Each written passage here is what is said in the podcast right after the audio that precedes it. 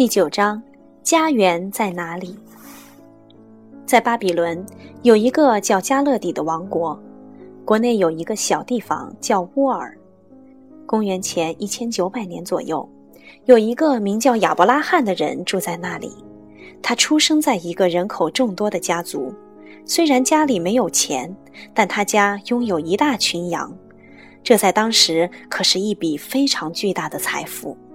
他跟我们一样，只信奉一个神灵，而他的邻居巴比伦人信奉的却是多神教和太阳、月亮、星星这些天体。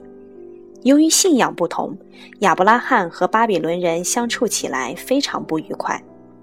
巴比伦人甚至认为亚伯拉罕是一个古怪而疯狂的人。后来，亚伯拉罕和他的族人带着他们的羊群和其他牲口搬走了，他们去了一个很远的地方，靠近地中海的迦南。亚伯拉罕十分长寿，他有很多子孙，其中一个叫雅各，他以另外一个名字以色列闻名于世。雅各的儿子叫约瑟，你可能还记得圣经里是怎样描述约瑟的。他穿着色彩鲜艳的衣服。雅各最偏爱约瑟，这引起了其他兄弟的嫉妒。这也难怪，不要说是人，就是一条小狗也会对那些比自己更招人喜欢的同类产生嫉妒。约瑟被他的兄弟们扔到枯井里，后来他们又把约瑟卖给路过的埃及人当奴隶。约瑟被埃及人带到了离迦南非常遥远的埃及，兄弟们联合起来欺骗父亲雅各，说约瑟被野兽吃掉了。我在前文曾经说过，古埃及有十分严格的等级制度，想从下等阶级上升到上等阶级几乎不可能。但是约瑟却凭借着出类拔萃的才能，从奴隶升到了埃及的宰相的位置。约瑟执政期间，饥荒席卷了迦南，人们储备的粮食都被吃光了，而埃及却储备着丰富的粮食。约瑟的那些很凶的、狠心的兄弟们便去埃及寻求帮助。他们认为约瑟早就不在人世了，根本没有想到约瑟不但活着，而且还拥有这么高的地位，是他们求救之地的统治者。当他们发现原来准备杀害，后来又将其卖为奴隶的兄弟，现在竟然就是这位尊贵的埃及宰相，你能想象出来他们会有多惊讶吗？如果约瑟想报复他的兄弟们，以他现在的地位和权力，简直是轻而易举的事情。他可以饿死他们，或者让他们进监狱，或者让他们空手回到迦南。但是他并没有这样做，而是给了他们丰盛的食物以及许多贵重的礼物，并让他们回去把所有的家人都带来埃及来渡过难关。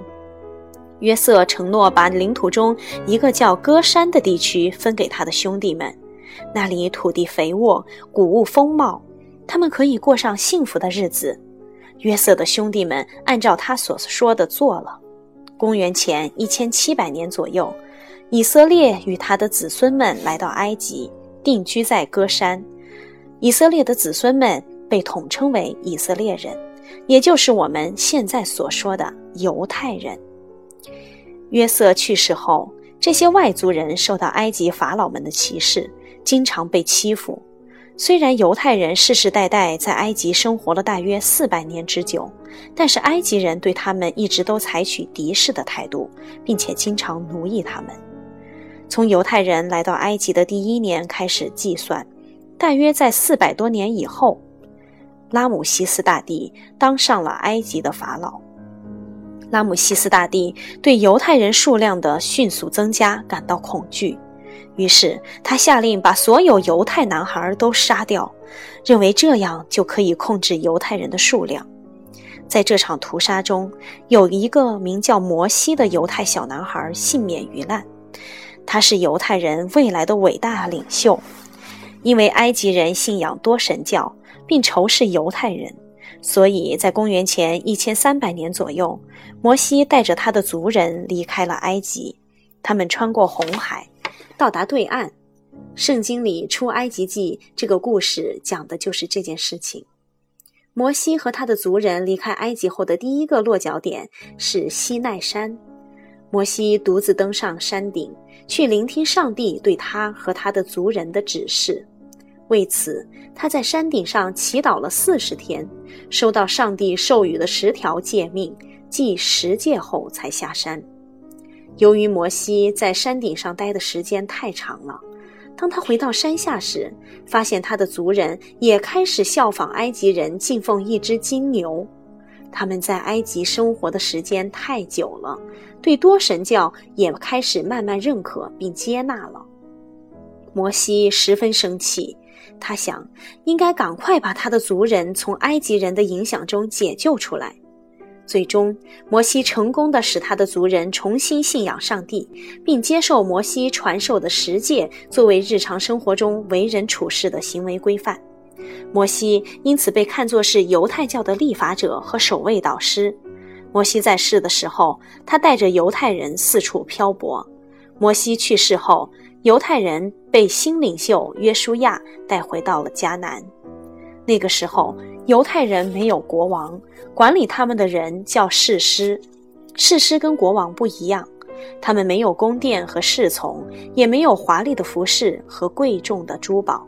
他们的生活跟普通人一样，非常简朴。不过，犹太人还是觉得像其他国家一样有一个国王或许会更好。后来，有位士师建议他们选个国王。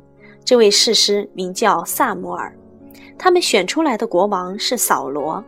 萨摩尔将橄榄油泼到扫罗头上，我们可能会觉得这种做法很怪异，但对于他们来说，这就像把王冠戴在了他的头上一样，意味着这个人正式成为国王。